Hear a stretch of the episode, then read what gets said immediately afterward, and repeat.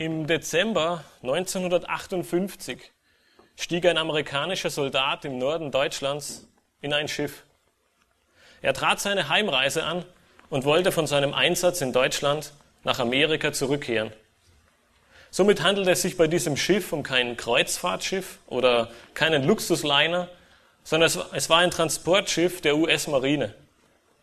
Und das Schiff, es legte nun in Deutschland ab, es fuhr von Bremerhaven über die Nordsee in den Nordatlantik und nahm so Kurs auf die Ostküste der USA.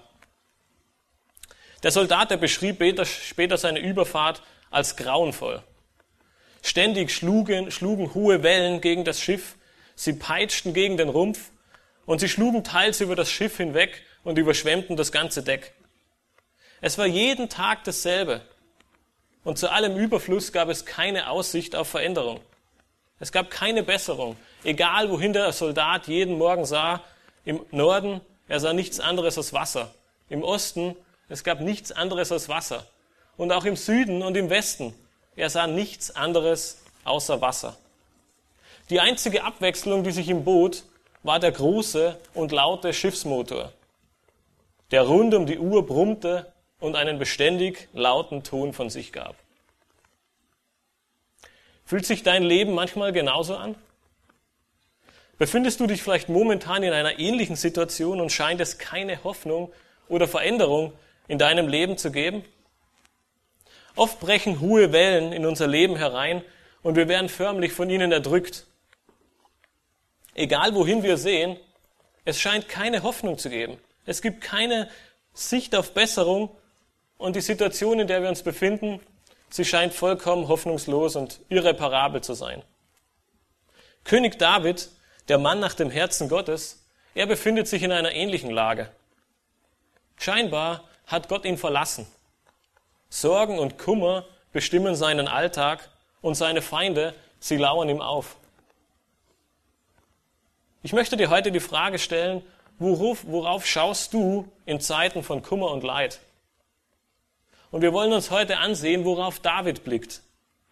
Lasst uns gemeinsam Psalm 13 aufschlagen, um die Situation von David zu verstehen und sein Handeln zu erkennen.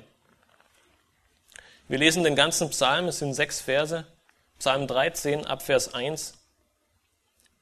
Dem Vorsänger, ein Psalm Davids. Wie lange, o oh Herr, willst du mich ganz vergessen?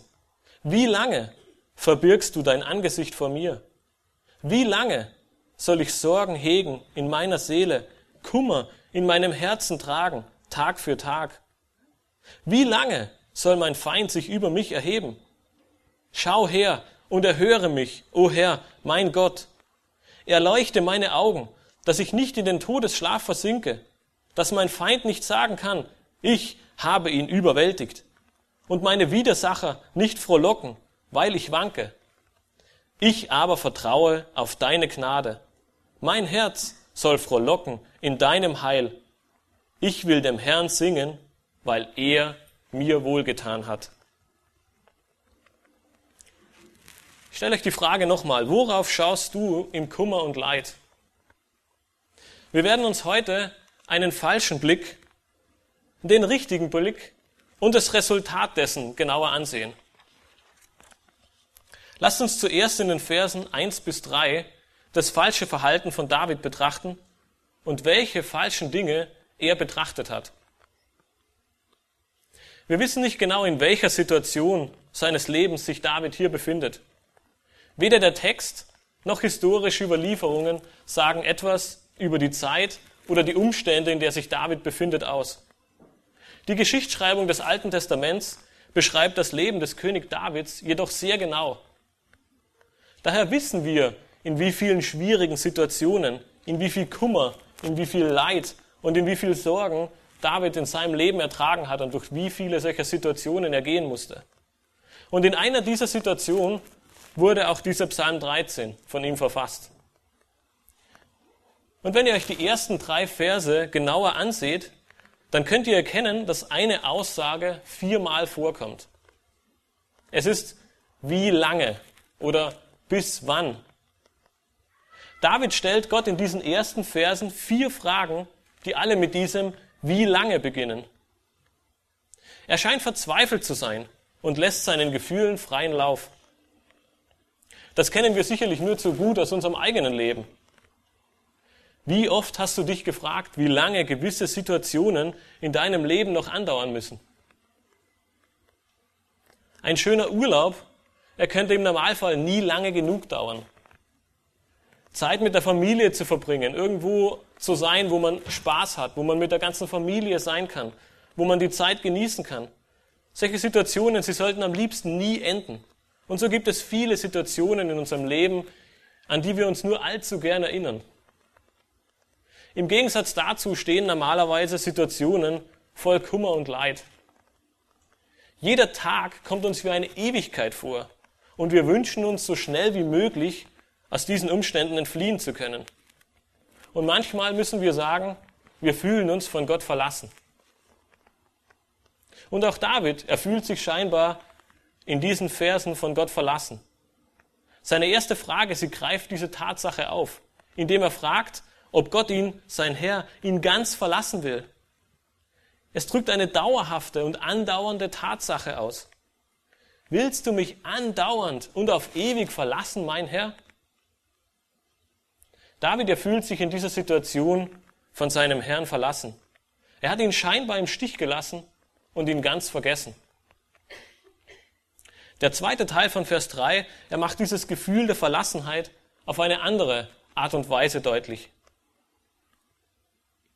David fragt in seiner zweiten Frage, wie lange er sein Angesicht vor ihm verbergen möchte.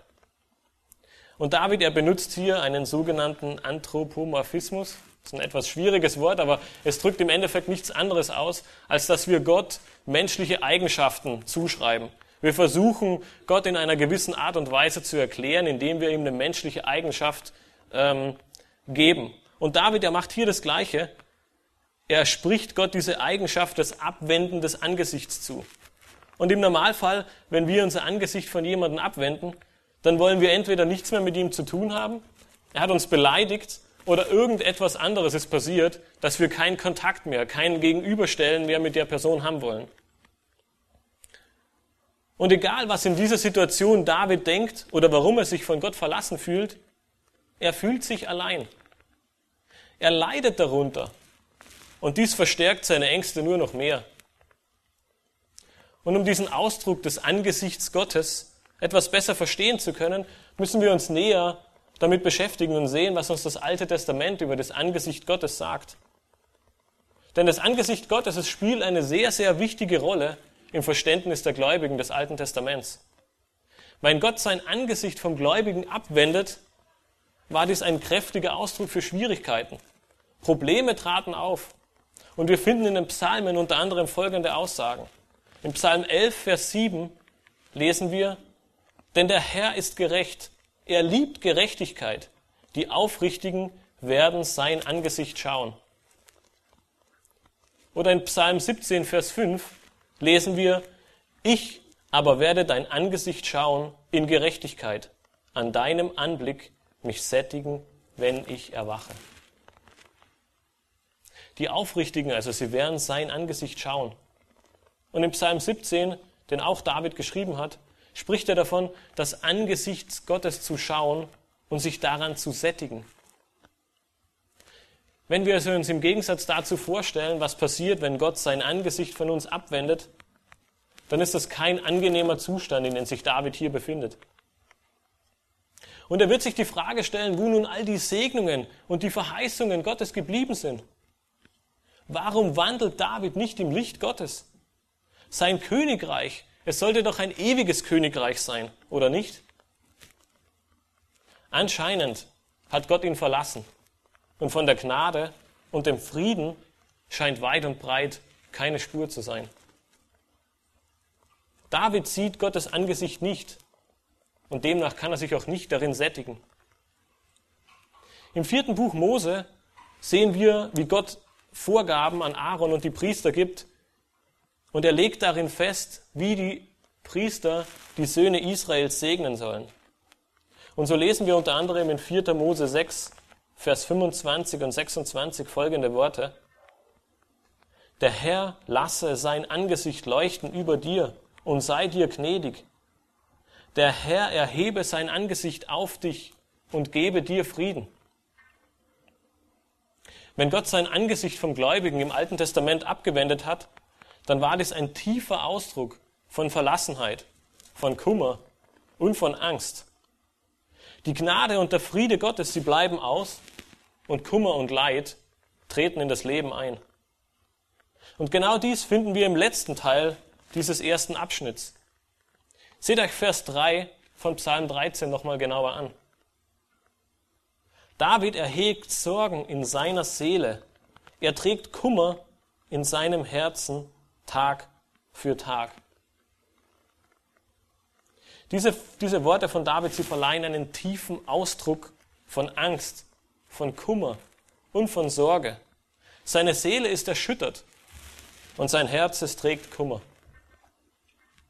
Wir finden hier einen kleinen Unterschied in unseren deutschen Übersetzungen, je nachdem, ähm, ob wir die Schlachter oder die Elberfelder Übersetzung lesen, werden wir einmal finden, dass die Elberfelder Übersetzung zum Beispiel hier von bei Tage spricht, während die Schlachter Übersetzung im Normalfall Tag für Tag verwendet. Aber schlussendlich drücken beide die richtige Bedeutung und die richtige Aussage aus. Denn David, er will hier deutlich machen, dass es sich um einen andauernden Zustand handelt. Es ist nicht nur nachts, wenn wir alleine in unserem Bett liegen und unsere Gedanken kreisen, sondern auch bei Tag verspürt er diese Sorgen und diese Ängste und diesen Kummer. Und er fragt deshalb Gott in diesem Vers, ob sein Zustand des Kummers jemals aufhören wird. Wie lange muss er sich noch damit rumschlagen? Wie lange wird dies noch andauern?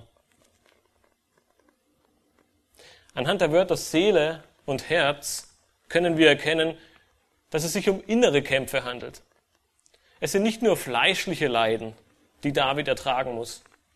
Kummer und Angst, es sind Schwierigkeiten, die mit unserem inneren Menschen zu tun haben. Unsere Seele, sie bebt vor Angst.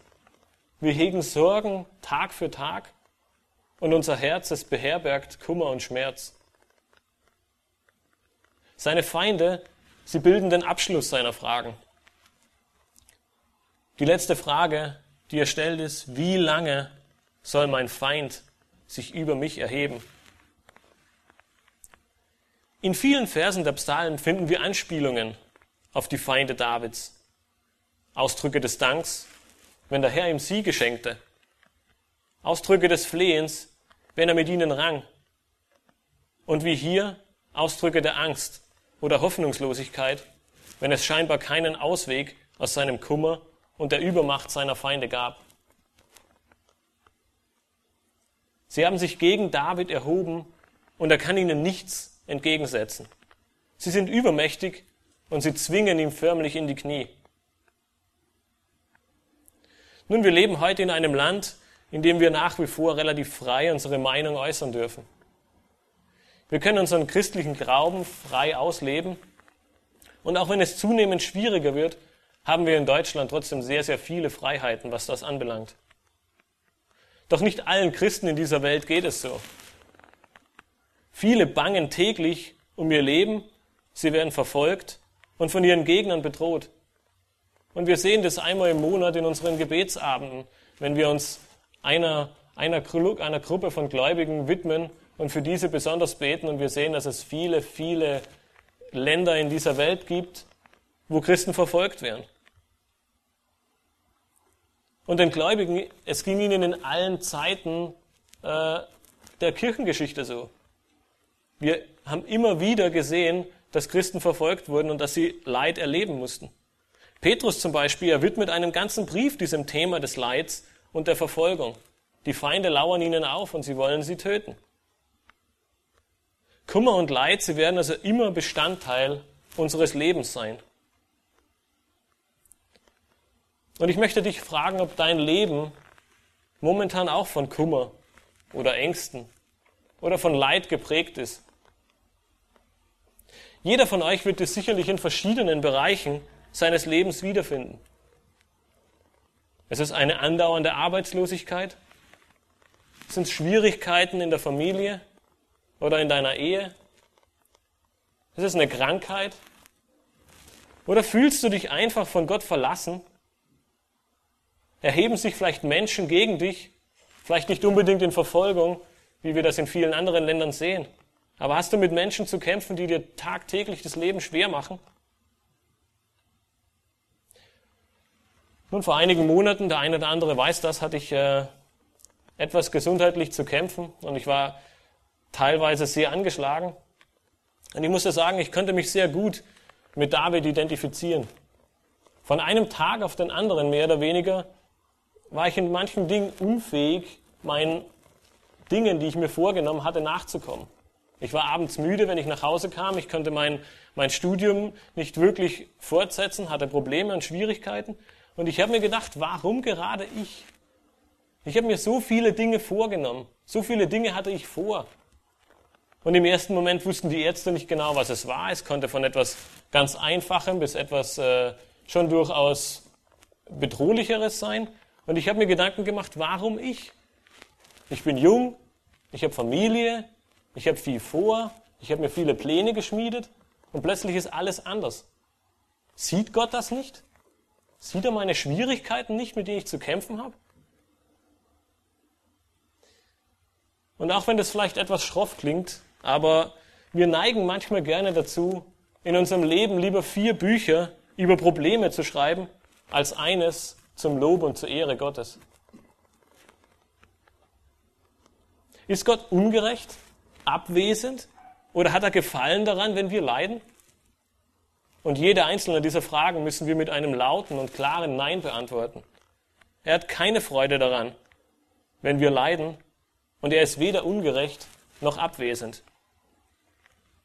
Unsere Gefühle, sie sind manchmal sehr trügerisch und schnell kann es passieren, dass wir uns nur noch um uns selbst drehen und in den Problemen, dem Kummer und dem Leid versinken.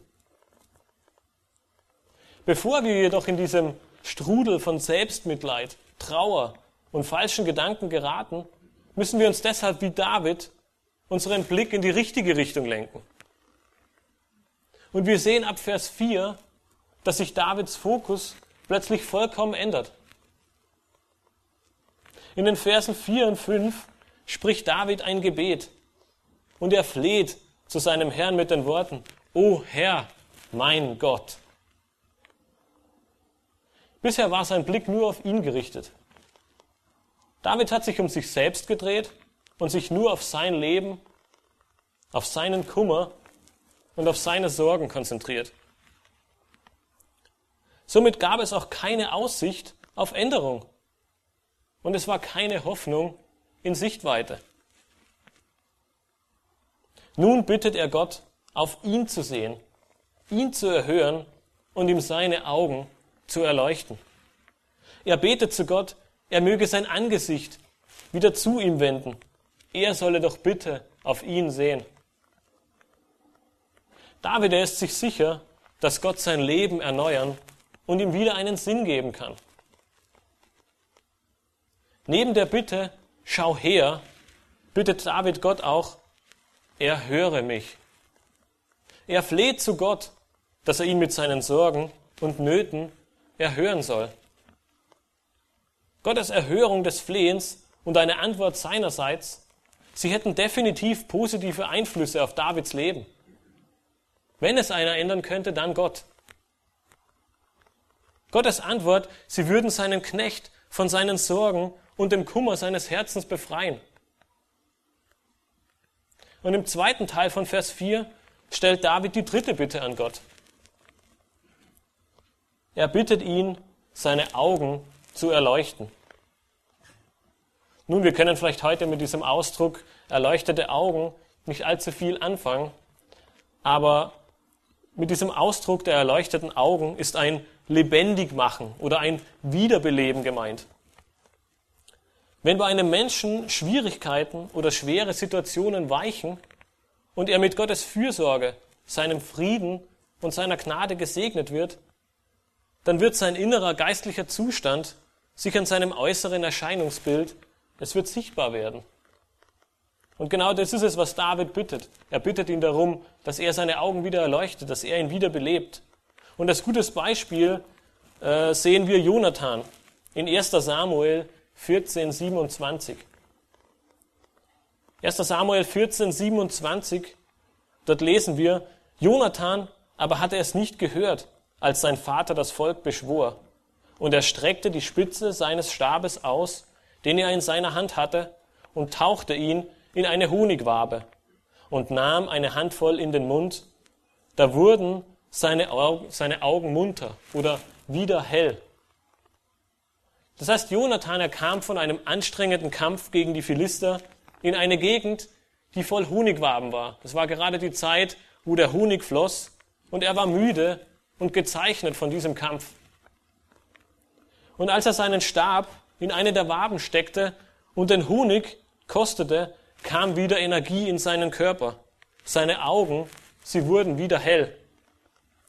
Und genau dies wünscht sich David in seiner Situation auch. Er fühlt sich wie erschlagen. Er fühlt sich dem Tode nahe und er ist wirklich gezeichnet von dieser Zeit der Sorgen und der Nöte. Und deshalb bittet er Gott nun, seine Augen wieder zu erleuchten, ihn wieder lebendig zu machen und in seine Segnungen und all die Verheißungen, die er ihm gegeben hat, sie mögen doch wieder zum Wirken kommen. Sein Wunsch ist es, durch diese erleuchteten Augen nicht in den Todesschlaf zu versinken. Er fleht zu Gott, ihm beizustehen und durch sein Eingreifen und seine Segnungen wieder zur Besinnung zu kommen. Er will nicht zugrunde gehen. Und im Psalm 31, Vers 17 verwendet David dieses selbe Wort nochmal. Er schreibt in Psalm 31, Vers 17, Lass dein Angesicht leuchten über deinem Knecht, rette mich durch deine Gnade. Wir sehen hier eine ähnliche Situation. David, er hatte wieder Schwierigkeiten in diesem Psalm 31, doch er vertraut dem Herrn und er bittet ihn, dass sein Angesicht über ihm leuchten soll. Gottes Bewahrung, seine Fürsorge und sein Friede, sie machen sich auch äußerlich bemerkbar. Sein Leben würde auch nach außen wieder ganz anders aussehen, wenn er von seinem inneren Zustand von Gott wieder ergriffen worden wäre. Und Vers 4, er endet mit den Worten, O Herr, mein Gott. Ein tiefer Ausdruck auf die Erhabenheit und die Größe Gottes. Es stellt zudem auch eine Unterordnung Davids dar. Er war der König über ein großes Volk.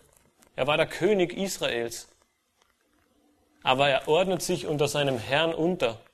Und sein Herr, er war nicht nur sein Herr, sondern er war auch sein Gott. Dieses Gebet in diesen Versen 4 und 5, es ist ein Hilferuf Davids. David, er wendet sich zu Gott, er sieht auf ihn und er fleht nach seinen Verheißungen. David bittet Gott, ihm zu helfen, damit seine Feinde ihn nicht überwältigen und, und nicht darüber frohlocken können. Es wäre sicher eine große Freude für die Feinde Davids gewesen, wenn sie ihn überwinden, überwinden konnten, wenn sie ihn überwindet hätten. Sie würden sich wahrscheinlich hämisch freuen. David, der große König David, er ist besiegt.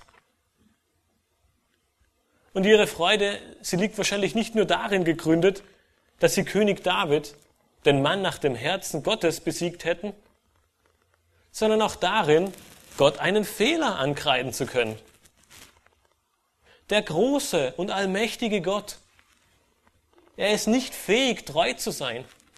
Er ist nicht fähig, seinen Bundesverheißungen an David zu halten. Wir sehen, David wankt. Er ist ergriffen und er, hat, er steckt in großen Schwierigkeiten. Doch ab Vers 4 sehen wir, dass er trotz seines Wankens und seiner Probleme eine wichtige Entscheidung getroffen hat. Er hat aufgehört, auf sich zu sehen und hat seinen Blick zu Gott hingewandt. Kannst du dich mit David identifizieren? Siehst du auf Gott oder auf dich und deine Probleme, wenn Schwierigkeiten sich vor dir auftürmen? Oder anders gefragt, befindest du dich momentan in Schwierigkeiten? Hast du Probleme in deinem Leben, Welche Art? Wir hatten vorher einige davon angesprochen, es können auch ganz andere sein. Wendest du, wie David, nach anfänglichen Schwierigkeiten deinen Blick auf den Herrn oder nicht? Nun, ich hatte vorher einige Worte über meine Krankheit verloren und mir ging es ähnlich wie David. Ich habe damit gerungen und ich, frage, ich fragte Gott, wie lange soll das noch andauern? Wie lange muss ich mich noch in diesem für mich grauenvollen Zustand befinden? Wie lange kann ich meinen Aufgaben, die ich eigentlich angenommen habe, nicht nachkommen? Wie lange muss ich mich damit rumquälen? Aber nach einiger Zeit wurde mir klar, dass das der vollkommen falsche Ansatz ist. Dass das die vollkommen falschen Fragen sind, die ich Gott gestellt habe. Und ich bin ins Gebet gegangen und habe Gott darum gebeten, dass er mir Weisheit gibt, wie ich damit umgehen soll. Dass er mir Weisheit geben soll, wie ich mich in der Situation verhalten soll. Und dass ich mein Herz und meine Gedanken wieder auf die richtige Richtung ausrichte, nämlich auf ihn und nicht auf mich selbst. Dass ich aufhöre, mich um mich selbst zu drehen und nur meine Probleme zu sehen, sondern auf ihn sehe und wissen darf, dass er auch Herr dieser Lage ist. Und so wie es bei mir war, so war die Situation auch bei David die gleiche. Sie änderte sich nämlich nicht. Aber David, er konnte nun anders damit umgehen, weil er anstatt von sich nun auf Gott blickte. Wir können in unserem Leben alles verlieren. Unsere Familie, unsere Freunde, unsere Arbeit, unsere Gesundheit, all die Dinge, die uns wichtig sind und auf die wir Wert legen und die in gewisser Weise auch gut sind. Aber eines, eines können wir niemals verlieren. Und das ist Gott. Wenn wir unseren Blick nun von uns abwenden und im Gebet auf den Herrn sehen, wird dies zu einem verblüffenden Resultat in unserem Leben führen. Und David, er fängt in diesem letzten Vers von Psalm 13 mit einem Ich aber an. Und es drückt eine Veränderung in seiner Sichtweise aus.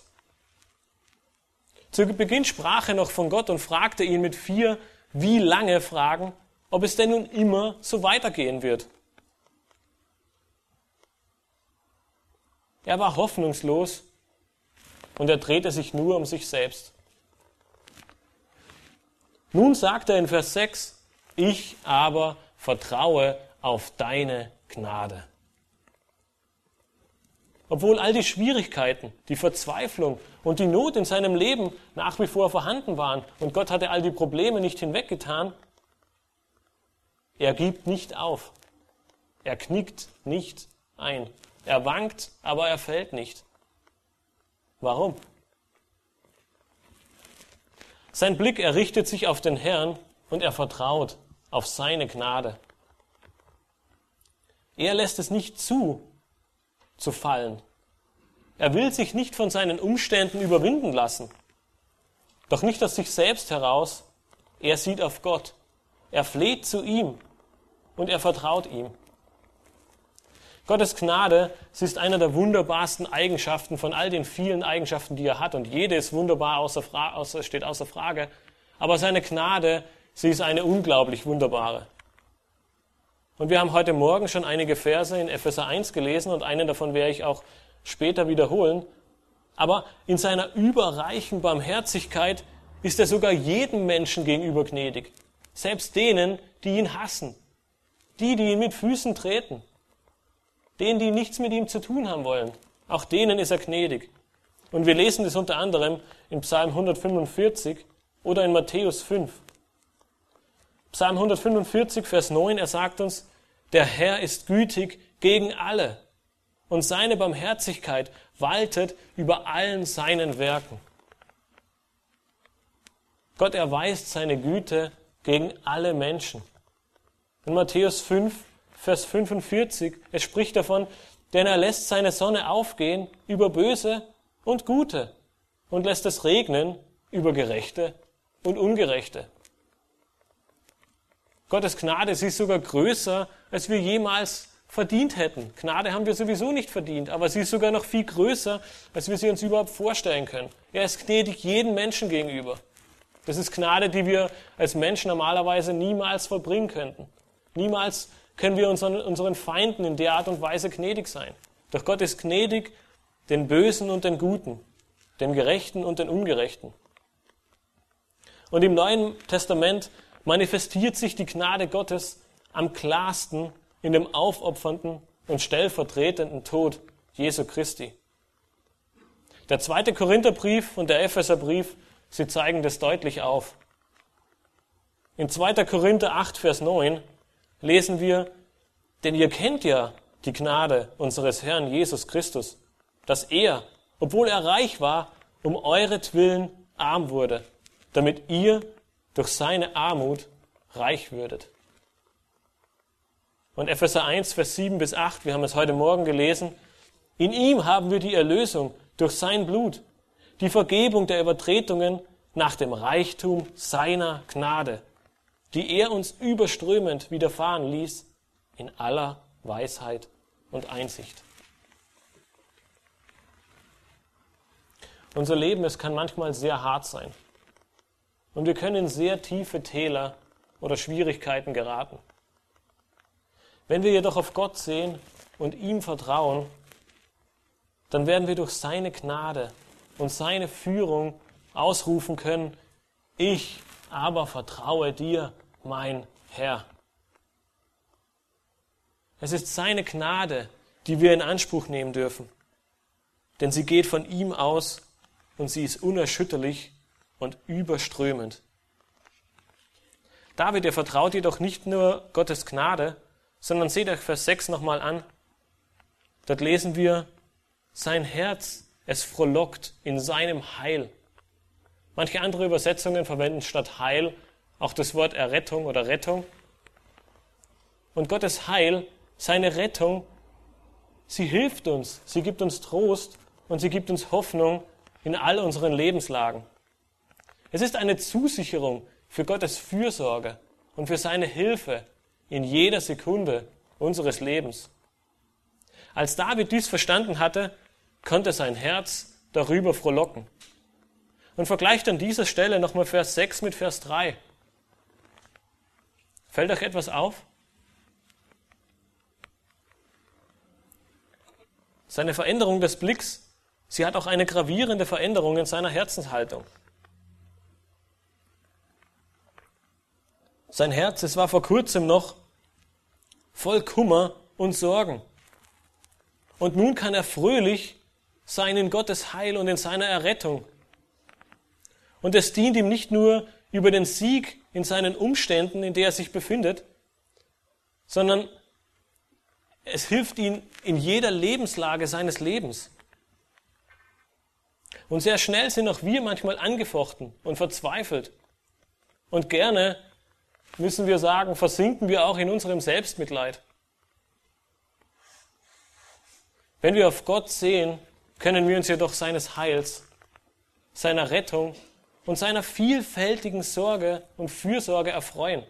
Auch unser Herz wird frohlocken und wir können voller Freude sagen, ich vertraue meinem Gott. Doch das ist nicht genug. Am Ende dieses Psalms singt David dem Herrn, weil er weiß, dass er ihm wohlgetan hat. Dies ist ein wahres Geschenk der Gnade Gottes. Gott schenkt David eine ultimative Freude an seiner Gnade, seinem Heil und seiner Rettung. Davids Beginn, er war ein schrecklicher. Er war in Trauer, in Leiden und in Not. Hoffnungslos und ohne Aussicht auf Veränderung. Nun kann er dem Herrn singend für die Wohltaten danken. Der Kummer, das Leid und die Schwierigkeiten, sie sind nicht verflogen. Es ist nicht alles eitler Wonne, Sonnenschein. Gott hat nicht all die Probleme, die David hatte, gelöst. Sein Kummer und seine Sorgen und seine Not, sie sind immer noch da und vielleicht noch genauso schlimm wie vorher. Doch David, er hat seinen Blick auf ihn gerichtet auf Gott gerichtet, auf einen Gott, der allmächtig, allwissend und souverän ist. Er hält alles unter seiner Kontrolle. Und so darf er und so dürfen auch wir gewiss sein, dass dies in jeder Situation unseres Lebens der Fall ist. Jede Situation unseres Lebens ist voll und ganz unter Gottes Kontrolle. Und sie wird uns am Ende dazu dienen, dass es zu unserem Besten wird, dass sie uns wohltut. Und Joseph Parker, er schreibt über diesen Psalm, der Psalm beginnt im Winter und endet im Sommer. Er beginnt mit gedämpfter Stimme und Kummer und endet in grenzenlosem Vertrauen und Lob. Auch in deinem Leben wird es manchmal Wintermonate geben. Es wird Anfechtungen, Leid und Kummer, sie werden auftreten. Und wir müssen uns die Frage stellen, wollen wir unseren Blick darauf werfen und darin verbleiben? Willst du deinen Blick darauf werfen und in deinem Kummer und in deiner Not verbleiben? Auch wenn es manchmal schwierig ist, lenke deinen Blick auf deinen Herrn und Gott. Er wird dich erhören, deine Augen erleuchten und dein Herz verändern. Auch du wirst von Kummer in Vertrauen und von Sorge ins Frohlocken geraten. Sieh nicht mehr auf dein Problem, sondern auf den, der über deinem Problem steht. Und du wirst wie David rufen können, ich singe dem Herrn, weil er mir wohlgetan hat. Nun, was ist aus unserem amerikanischen Soldaten geworden, der auf dem Transportschiff die schlimmste Zeit seines Lebens verbrachte? Er berichtete, dass sich am Ende der Reise plötzlich alles veränderte. Im Osten und im Süden gab es immer noch nichts anderes als Wasser. Doch im Westen war plötzlich etwas zu sehen, ein kleiner Punkt am Horizont. Und je näher sie kamen, plötzlich konnten sie erkennen, dass es die Freiheitsstatue der Vereinigten Staaten von Amerika war. Die Küste der Vereinigten Staaten, sie war in Sicht. Und in unserem Glaubensleben kann es manchmal sehr ähnlich sein. Die Wellen der Anfechtung, sie zwingen uns in die Knie. Und wir sehen nichts außer Kummer und Leid in unserem Leben. In allen Richtungen scheint kein Ausweg und keine Sicht auf Veränderung zu sein. Und scheinbar schläft Gott oder hat uns verlassen. Doch wie in diesem wunderbaren Psalm von David haben wir meistens nur den falschen Blick. Der Soldat, der hätte nicht die schlimmste Fahrt seines Lebens haben müssen. Wenn er von Anfang an seinen Blick in die richtige Richtung gelenkt hätte, hätte er nicht warten müssen, bis er aus dem Tal der Trauer herausgekommen wäre. Denn was passiert, wenn sich nichts ändert? Was passiert, wenn dieses Tal der Trauer nicht einige Wochen wie bei dem Soldaten dauert, bis er von Deutschland nach Amerika kam, sondern vielleicht Monate oder Jahre oder dein ganzes Leben? Was ist, wenn dich Krankheiten in die Knie zwingen und du dein halbes Leben von Schmerzen geplagt bist? Wir drehen uns häufig um uns selbst herum und blenden Gott in unserem Leben aus. Wenn auch du wie David in so einer Situation steckst, in der du Schwierigkeiten hast und dein Leben scheinbar über dich zerbricht, dann wende dich hin zu Gott. Schau auf denjenigen, der nicht von deiner Seite weicht und dich niemals im Stich lassen wird. Wirf deine Sorgen auf den Herrn und bitte ihn, dich zu erhören und dich zu erleuchten, dich wieder lebendig zu machen. Seine Gnade und sein Heil, sie werden dir Trost geben und dir die ewige Hoffnung Gottes aufzeigen. Wenn wir am Ende auf unser Leben zurückblicken werden, dann werden wir erkennen, dass alle Situationen unseres Lebens stets nach seinem göttlichen Plan und zu unserem Besten verlaufen sind. Auch wenn uns das heute schwer fällt, aber wir werden irgendwann voll Staunen sehen, dass Gott jede Situation unseres Lebens dazu genutzt hat, damit sie uns zum Besten dient. Und Petrus, er schreibt in seinem ersten Brief an die verfolgten Gläubigen, die in mancherlei Anfechtung und in Nöten steckten, folgendes. Und damit möchte ich gerne schließen. 1. Petrus 1, Vers 6 bis 7. Jubelt darüber, die ihr jetzt eine kurze Zeit, wenn es sein muss, traurig seid in mancherlei Anfechtungen, damit die Bewährung eures Glaubens, der viel kostbarer ist als das vergängliche Gold, das doch durchs Feuer erprobt wird, Lob, Ehre und Herrlichkeit zur Folge habe bei der Offenbarung Jesu Christi. Richte deinen Blick im Gebet auf den Herrn. Er wird die Freude und Zuversicht schenken, egal in welcher Situation. Lass uns noch aufstehen zum Gebet.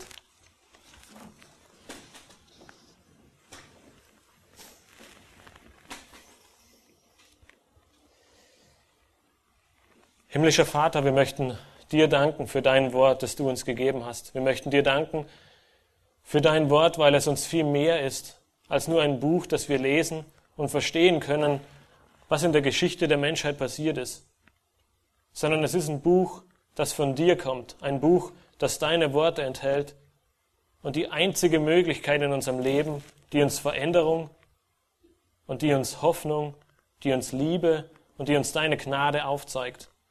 Herr, ich möchte dir besonders danken für diesen Psalm 13, den du uns gegeben hast, indem du uns aufzeigst, wie wichtig es ist, welchen Blick wir haben, wie wichtig es ist, worauf wir sehen in all unseren Schwierigkeiten und unseren Nöten.